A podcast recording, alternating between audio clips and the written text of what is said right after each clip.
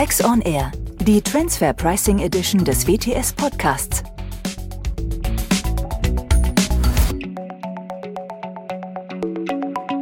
Herzlich willkommen zu Transfer Pricing auf den Punkt mit Professor Dr. Axel Nientimp und mir, Andreas Riedel, heute zum Thema Orientierung im Säulenwald. Servus Axel. Hallo Andreas. Ja, da sitzen bzw. stehen wir wieder und es passiert ja sehr viel im Geflecht der internationalen Besteuerung. Und wir haben uns gedacht, es macht heute mal Sinn, uns einmal bezüglich der Säulen Pillar 1 und Pillar 2 zu orientieren, was denn da so passiert und was man vielleicht auch in diesem Jahr erwarten kann, was, was denn da so passieren kann noch, mit einem Hauptfokus auf die eher verrechnungspreisrelevante Säule 1. Und da gibt es ja zwei Bestandteile dieser Säule 1. Vielleicht fangen wir mal damit an. Magst du uns einmal erklären, was wir da so vorfinden und welche Bestandteile dieses Instrument hat? Ja, so eine Orientierung da in dem Bereich zu geben, ist gar nicht so ganz einfach, ähm, weil manchmal ist man selber ein wenig orientierungslos, glaube ich, je nach Zeitpunkt, in dem du mich da fragst. Der Hintergrund zwischen den beiden Säulen, Pillar 1 und Pillar 2, war ja, dass man im Rahmen des ersten BEPS-Projektes herausgefunden hat, dass es da offensichtlich Unternehmen gibt, besonders natürlich die großen Unternehmen, also die, die man gut beobachten konnte auch, äh, die, obwohl sie relativ gute Gewinne gemacht haben, in einigen Ländern nicht so viele Steuern gezahlt haben. Untersucht wurden oder bei der Untersuchung herausgefunden wurde, dass da eine Menge Unternehmen aus der Digitalwirtschaft dabei waren. Und man sich dann eben natürlich auch die Frage gestellt hat, Gibt es vielleicht in den verschiedenen digitalen Geschäftsmodellen angelegte Aspekte, die es hier besonders einfach machen, der Besteuerung auszuweichen? Oder andersherum, sind die bisherigen Besteuerungsregeln, gerade im internationalen Steuerrecht, eigentlich auf die digitale Welt abgestellt? Und viele von unseren Besteuerungsregeln, die knüpfen natürlich an irgendeine Art von physischer Präsenz in einem Staat an, ja, der dann hinterher ein Besteuerungsrecht ausüben kann. Also ich bin als Unternehmen in einem in Deutschland unbeschränkt steuerpflichtig, wenn ich entweder meinen Sitz oder meinen Ort der Geschäftsleitung im Inland habe. Kann ich gut beobachten. Ich kann eine Betriebsstätte begründen, wenn ich eine feste Geschäftseinrichtung habe oder einen ständigen Vertreter im Inland habe. Das sind alles so Dinge, die ja vielleicht auf nicht digitale Wirtschaften ausgelegt sind, ja, weil ich immer eben diesen physischen Anknüpfungspunkt brauchte. Also die Frage, muss ich die Besteuerungsregeln ändern, um auch eben solche digitalen Geschäftsmodelle zu erfassen, bei denen eine physische Präsenz nicht notwendig ist. Jedenfalls nicht immer notwendig ist in dem Land. Ich aber trotzdem Marktaktivitäten in dem Land entfalte. Das war so der Ausgangspunkt. Und da hat man lange hin und her überlegt, ja, wie man denn die digitale Wirtschaft überhaupt definieren kann, welche digitalen Geschäftsmodelle es da gibt mit Plattformen und anderen Aktivitäten, Streamingdiensten und sonst irgendetwas und ist dann aber in der Verhandlung, inzwischen gibt es bei der OECD ja ein sogenanntes Inclusive Framework, was nicht nur die OECD-Staaten umfasst, sondern inzwischen über 140 Staaten, da sind also, ich sag mal, die meisten Staaten dabei, die gesagt haben, wir wollen uns dem anschließen.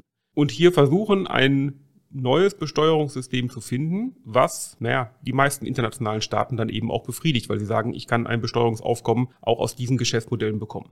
Davon ist man inzwischen abgewichen, weil naja, die Unterscheidung zwischen digital und nicht digital wahrscheinlich auch immer schwieriger wird, ja, weil nicht digitale oder Geschäftsmodelle, wo nicht ein digitaler Teil zumindest in dem Geschäftsmodell drin ist, halt immer weniger werden.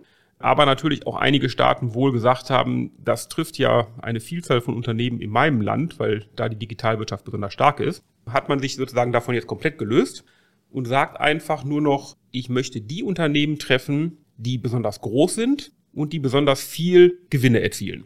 Also vielleicht, wenn man es positiv formulieren wollte, die Gewinner der Globalisierung und der digitalen Neuerung, die man da hat. Egal, woher es genau kommt. Man sagt also einfach, Unternehmen, die mehr als 20 Milliarden Euro Umsatz haben und mehr als 10 Prozent Rendite erwirtschaften, die sollen von den neuen Regeln betroffen sein.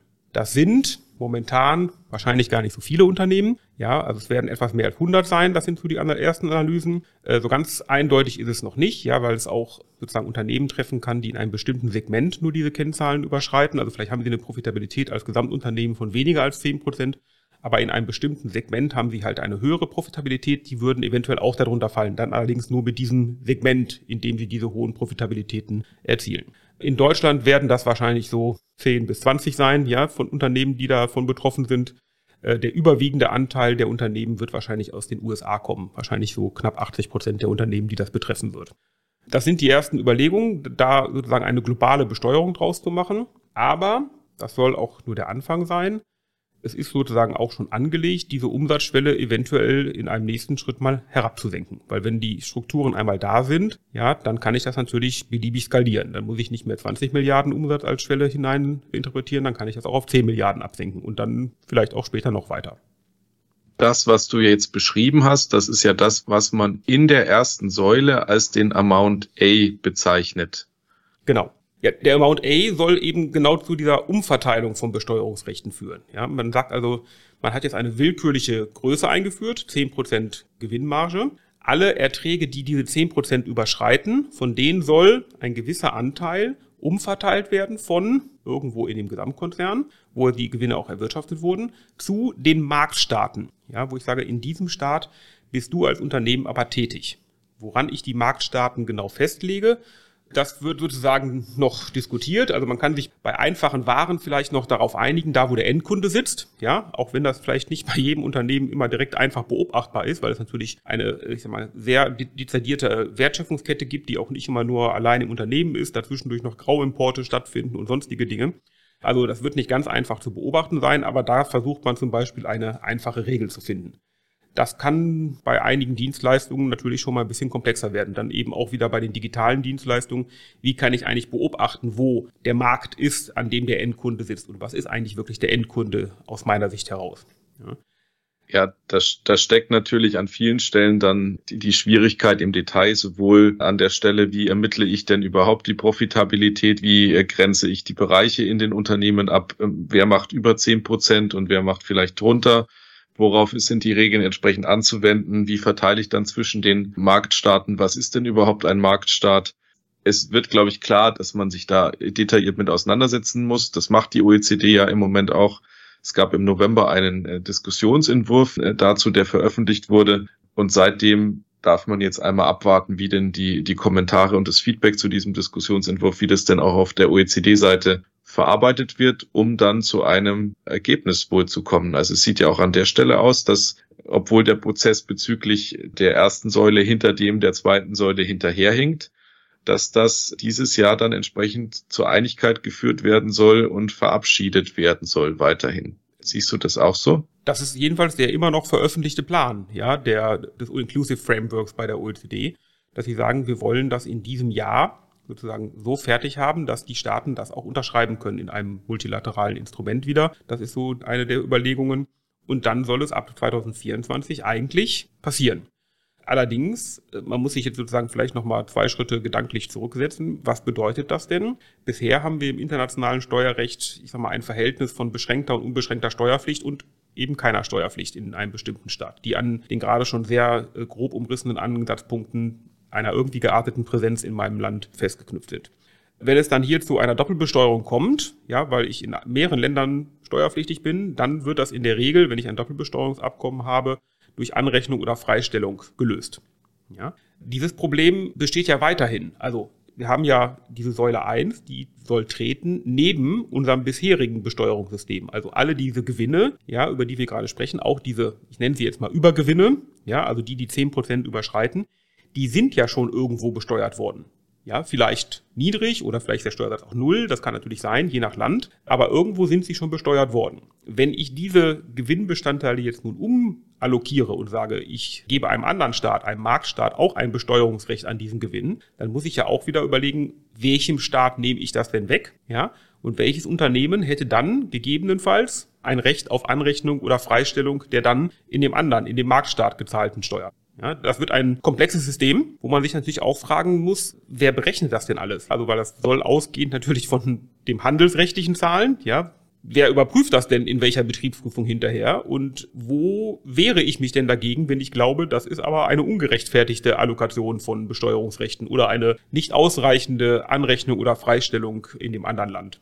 Ne? Also das sind natürlich alles Problemfelder, die die OECD auch erkannt hat, gar keine Frage. Aber technisch, administrativ wird das eine große Herausforderung und mit erheblichen Unsicherheiten natürlich, weil können sich die Staaten dann darauf verlassen, dass ich in einem anderen Staat auch wirklich eben diese Freistellung der oder Anrechnung der Gewinne bekomme, wenn ich sie dann in den anderen Staat besteuere. Oder, oder gibt es irgendwo, ich sage jetzt mal wahrscheinlich die Obergesellschaft, die dann eventuell hinterher auch auf einem gewissen Maß an Doppelbesteuerung hängen bleiben wird.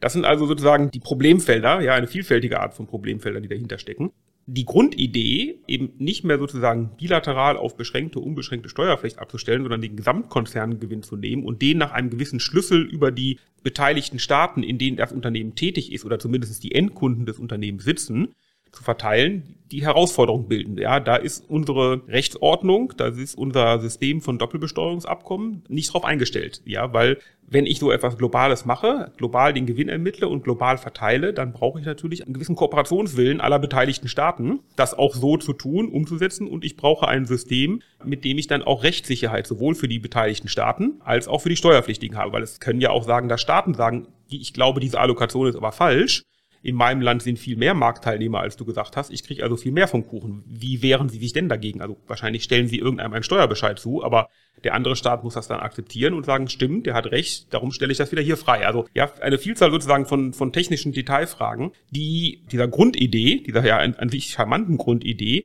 momentan ein bisschen sozusagen Verzögerung auferlegen, weil man sagt, das muss ich ja irgendwie klären. Auch, ja, wieder eingedenk der Ausgangssituation, es trifft wahrscheinlich nur, ich sag mal, 100 plus Unternehmen im ersten Schritt.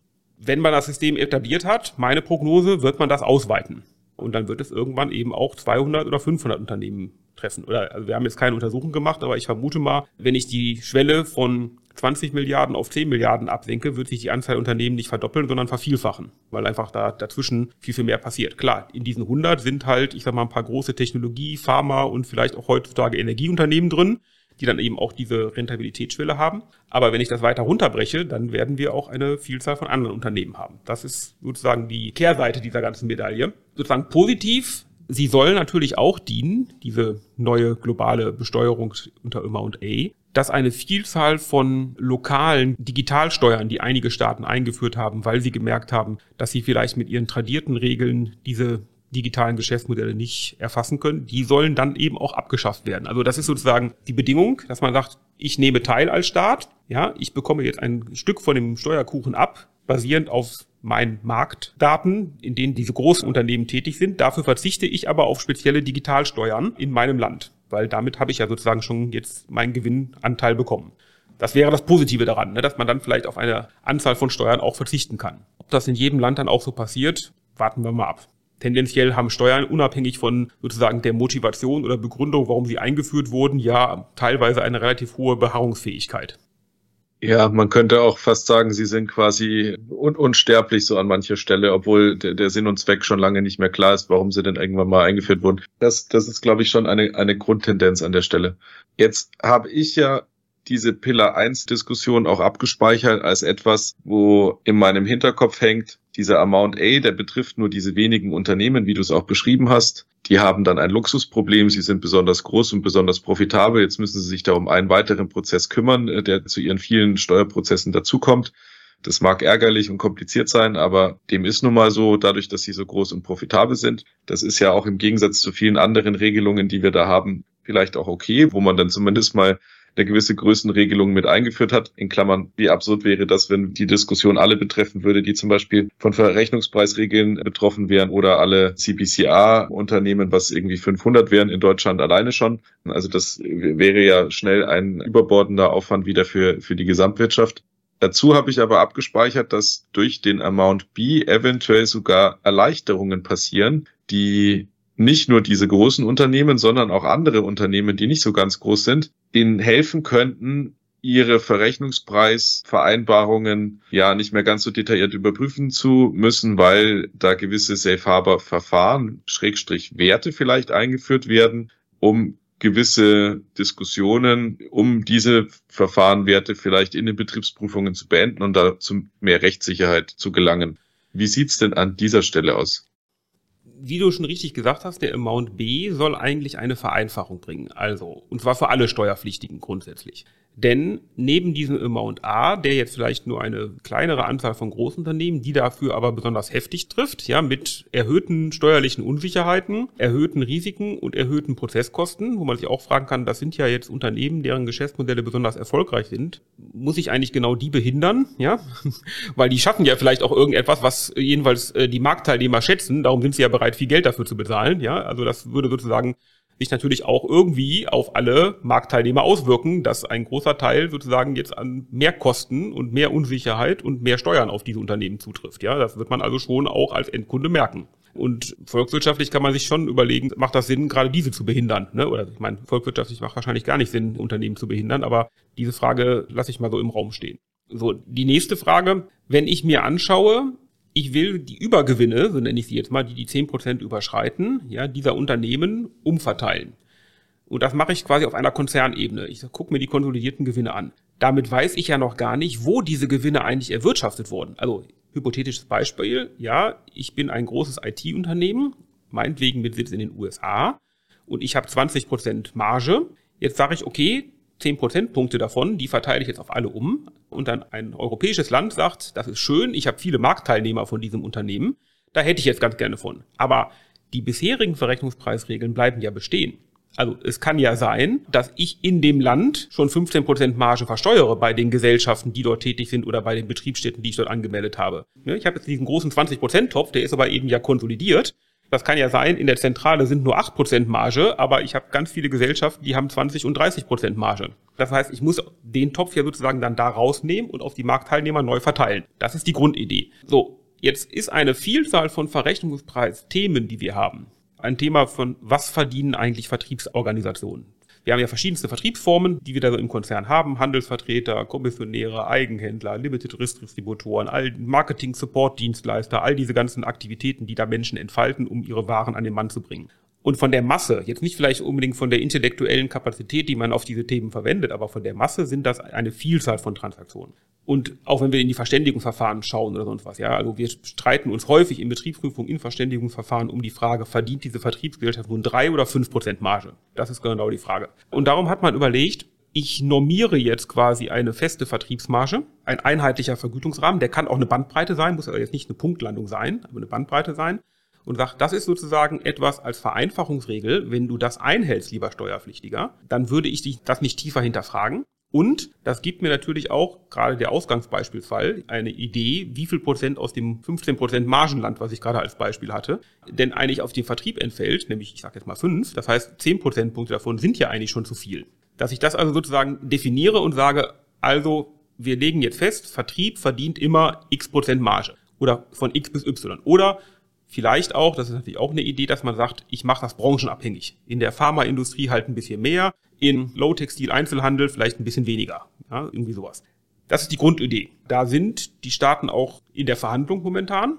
Die Hoffnung war, dass man sowas wie jetzt auch in den neuen OECD-Leitlinien für die Low-Value-Adding Services, also für die Dienstleistungen mit geringer Wertschöpfung ist, wo man ja auch schon, man hatte das im EU Joint Transfer Pricing Forum, das war der Vorreiter, ja gesagt, das sind drei bis zehn Prozent als Kostenaufschlag die OECD oder einige Länder in der OECD hatten Angst, dass wenn man eine Bandbreite festlegt, dann inbound und outbound sozusagen die Bandbreiten ausgereizt werden und darum hat man also sozusagen jetzt ein Gottesurteil gefällt und gesagt, es soll immer fünf Prozent sein. Ja, wenn man sowas für Vertriebsgesellschaften auch hätte, dann könnte man, glaube ich, aus vielen Diskussionen und aus vielen technischen Fragestellungen, ob jedes Comparable in meiner Benchmark auch wirklich vergleichbar ist und sonst etwas herauskommen, und hätte auch sozusagen ein gutes Bauchgefühl, wo man sagt, mh, hm, da steht jetzt drin, für Vertriebsgesellschaften sind immer vier Prozent Marge richtig, ich verdiene zehn, das wird wahrscheinlich nicht gut ausgehen. Ja, damit man schon auch so weiß, in welche Richtung das laufen könnte. Das war sozusagen die Grundidee.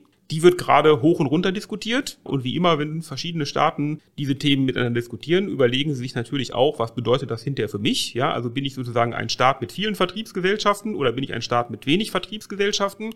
Also glaube ich, dass eher ein höherer Wert für mich relevant ist oder eher ein niedriger. Und natürlich auch die Frage, für welche Art von Vertriebsfunktion gilt das? Gilt das eben für Warentransaktionen? Was ist mit Dienstleistungen, die ich ja auch vertreiben kann? Ne? Also Steuerberater machen sowas ja zum Beispiel.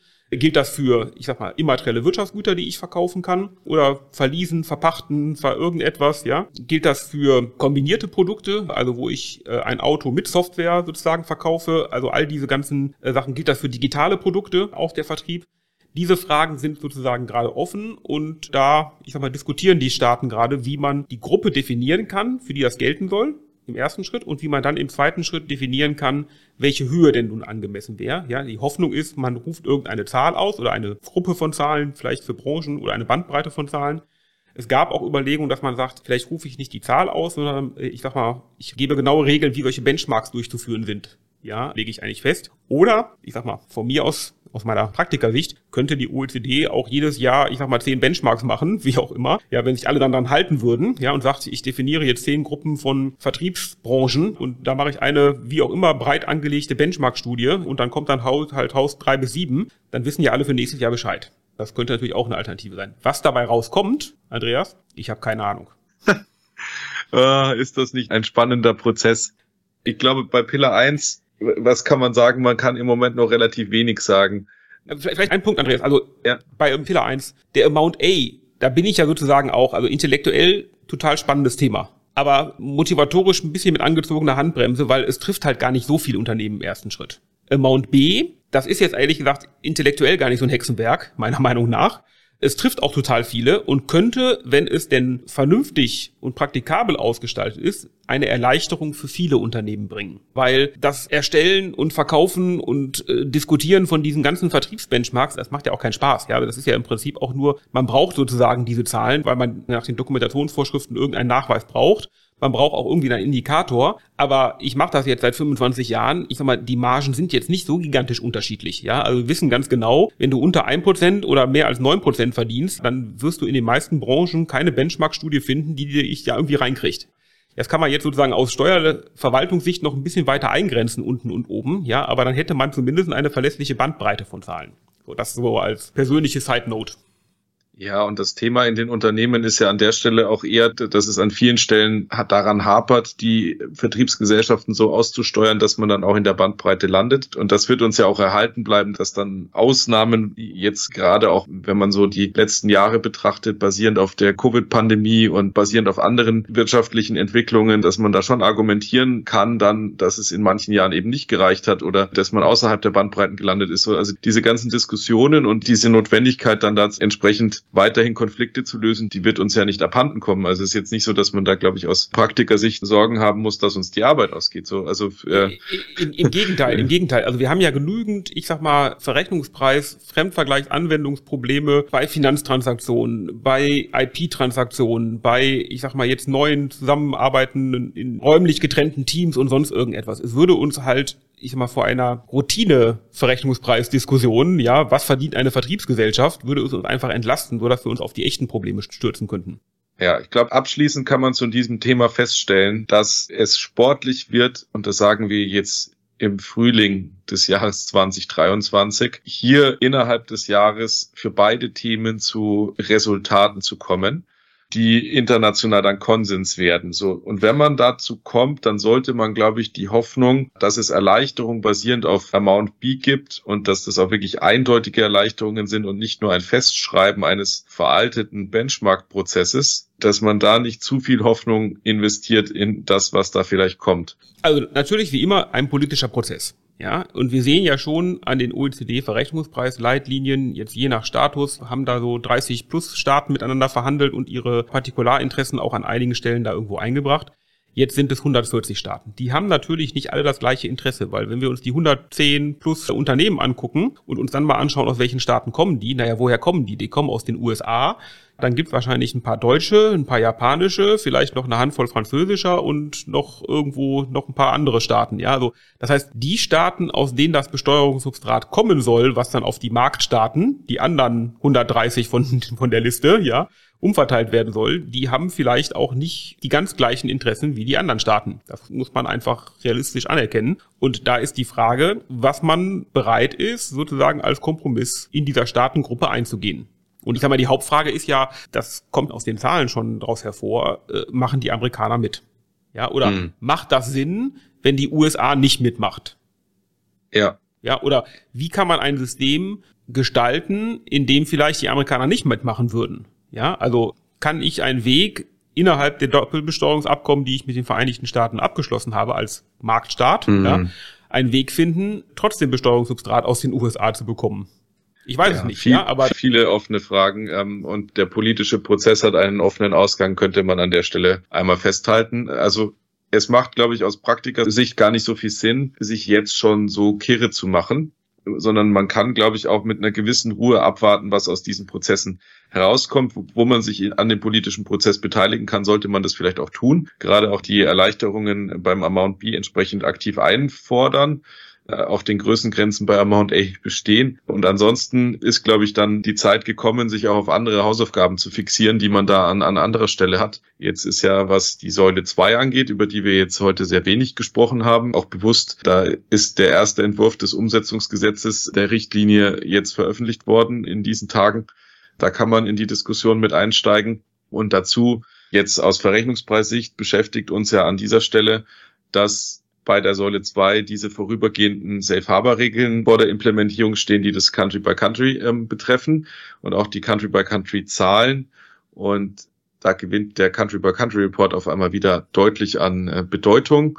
Auch der Prozess, wie man denn zu diesen Zahlen gekommen ist, da wird dann auf einmal basierend auf ETAs, die im Country by Country hinterlegt sind oder da auf, auf dessen Basis ermittelt werden und anderen Safe Harbors, also den dreien, die es da in den Regeln gibt, wird dann bestimmt, ob man für die jeweiligen Länder denn die Top-Up-Tax berechnen muss. Und offensichtlich ist es eine Erleichterung, wenn man da auf die Country-by-Country Safe Harbors zurückgreifen kann, was aber voraussetzt, dass der Country-by-Country Report an sich ein Qualified Country-by-Country Report insofern ist, als dass er gewisse Qualitätsstandards einhält. Und in den ersten Diskussionen sieht man dann schon, dass das vielleicht nicht von allen explizit eingehalten wird. Also von dem her, abschließend kann man, glaube ich, sagen, Blick auf Säule 2, auf die Hausaufgaben, die da im Moment anstehen, bei Säule 1 den politischen Prozess sicher beobachten, aber nicht mit äh, akuten To-Dos und dann auf diesem Wege in die Zukunft. Oder willst du abschließend nee, da noch etwas noch einwerfen? Eine, eine besondere Ausnahme machen, falls ich ein Unternehmen bin, was in dieser Gruppe von Säule A betroffen sein könnte, da würde ich mich schon etwas intensiver damit beschäftigen. Ja, aber falls ich sage, ah, ich habe nur acht Prozent Marge und auch nur acht Milliarden Umsatz, äh, da würde ich mich erstmal entspannter zurücklehnen und warten, was da passiert. Das stimmt. Genau, die 10, 15 Unternehmen, die das in Deutschland dann treffen könnte, die sind da, glaube ich, auch sehr gespannt, was da auf sie zukommt. Die machen ja auch Simulationen ähm, gerade, ja, und überlegen sich, was könnte das denn bedeuten und ja. wie muss ich meine Prozesse aufstellen und sowas. Also die Überlegungen sind ja da, auch wenn der Prozess noch nicht ganz vollständig klar ist, was passieren soll. Genau, aber die Größenregeln bei Amount A, das ist was, was relativ klar formuliert ist. Also wenn man in dieser Größenordnung unterwegs ist, dann ist man wahrscheinlich, wenn es denn soweit kommt, auch relativ safe dabei. Dass die noch weiter nach oben gehen, ist, glaube ich, nicht anzunehmen. Das äh, kann man auch sagen, dann macht es keinen Sinn mehr. Gut, ich hoffe, wir haben ein bisschen für Orientierung gesorgt. Das war es dann heute mit Transfer Pricing auf dem Punkt, einem WTS On Air Podcast. Die nächste Folge unserer Podcast-Reihe veröffentlichen wir in zwei Wochen. Bis dahin alles Gute und falls Sie Fragen oder Anregungen für uns haben, erreichen Sie uns unter der E-Mail-Adresse podcast.wts.de.